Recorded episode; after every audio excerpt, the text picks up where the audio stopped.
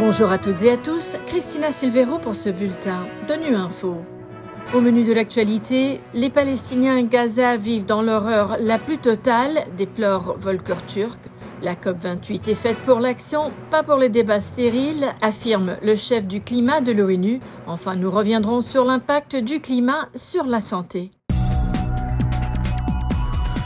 Les droits de l'homme n'ont pas échoué. Lorsque les droits de l'homme sont violés ou mis à l'écart, des conflits éclatent. En conséquence, nous assistons à une augmentation et une intensification des conflits violents dans le monde entier.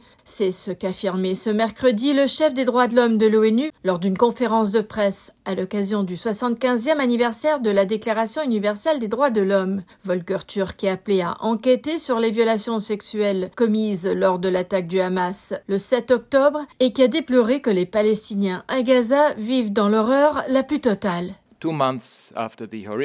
Deux mois après les terribles attaques menées le 7 octobre contre Israël par le Hamas et d'autres groupes armés palestiniens, au cours desquels des civils ont été directement visés et pris en otage, les civils de Gaza continuent d'être bombardés sans relâche par Israël et punis collectivement, subissant la mort, le siège, la destruction et la privation des besoins humains les plus essentiels, tels que la nourriture, l'eau, les fournitures médicales vitales et d'autres produits de première nécessité à une échelle massive.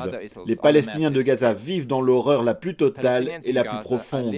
Les opérations militaires, y compris les bombardements menés par les forces israéliennes, se poursuivent dans le nord, le centre et le sud de Gaza, touchant des personnes qui ont déjà été déplacées à plusieurs reprises, forcées de fuir en quête de sécurité, mais aucun endroit n'est sûr.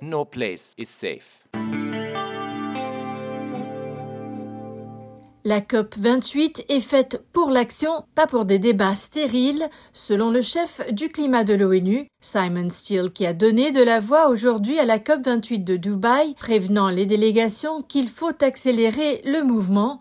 Monsieur Steele a délivré son message aux négociateurs gouvernementaux alors que la conférence des Nations Unies sur le climat est à mi-parcours, Maxime Robin. Les délégués de la COP28 ne sont pas à Dubaï pour marquer des points politiques ni jouer à la politique du moins-disant, mais pour prendre des mesures ambitieuses. Ce sont les mots forts prononcés par le chef du climat de l'ONU, Simon Steele, ce mercredi, alors qu'un accord sur le financement de l'adaptation au climat et sur le sort des combustibles fossiles est toujours en suspens. Tous les gouvernements doivent, je cite, donner des ordres clairs à leurs négociateurs. Simon Steele réclame davantage d'ambition. Il a aussi dit qu'on ne réduirait pas les émissions de gaz à effet de serre de moitié en à peine une décennie avec des bonnes intentions. Alors il a certes qualifié de victoire l'accord sur la mise en œuvre d'un fonds sur les pertes et préjudices obtenus le premier jour du sommet, un dispositif qui aiderait à indemniser les pays vulnérables touchés par le changement climatique. Il a reconnu que cet accord tant attendu avait donné un élan à cette COP, mais pour lui ce n'est qu'un début et surtout ce n'est pas assez. Pour lui, on se mettrait le doigt dans l'œil en pensant que la case financement était bien cochée. Simon Steele a appelé les délégués à faire davantage en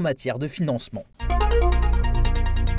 La santé a finalement été inscrite à l'ordre du jour de la conférence de l'ONU sur le climat lors de la COP28 à Dubaï. Selon les experts, l'inaction en matière de climat coûte des vies et a un impact sur la santé tous les jours, à l'instar de la mauvaise qualité de l'air liée aux incendies de forêt dans certaines régions ou des inondations qui menacent régulièrement de contaminer l'eau potable dans d'autres, selon Kone Brahman, conseiller régional en changement climatique et santé au bureau régional de l'OMS en Afrique, ces impacts se divisent en deux groupes. Nous avons ce qu'on appelle l'impact direct et ce qu'on appelle l'impact indirect. L'impact direct sur la santé, c'est lorsque vous avez des vagues de chaleur ou des inondations qui provoquent des morts d'hommes, des blessures, la destruction de moyens matériels et financiers. C'est ce que nous appelons l'impact direct sur la santé. Pour l'impact indirect, nous avons d'abord l'impact des changements climatiques sur la disponibilité et la qualité des ressources en eau.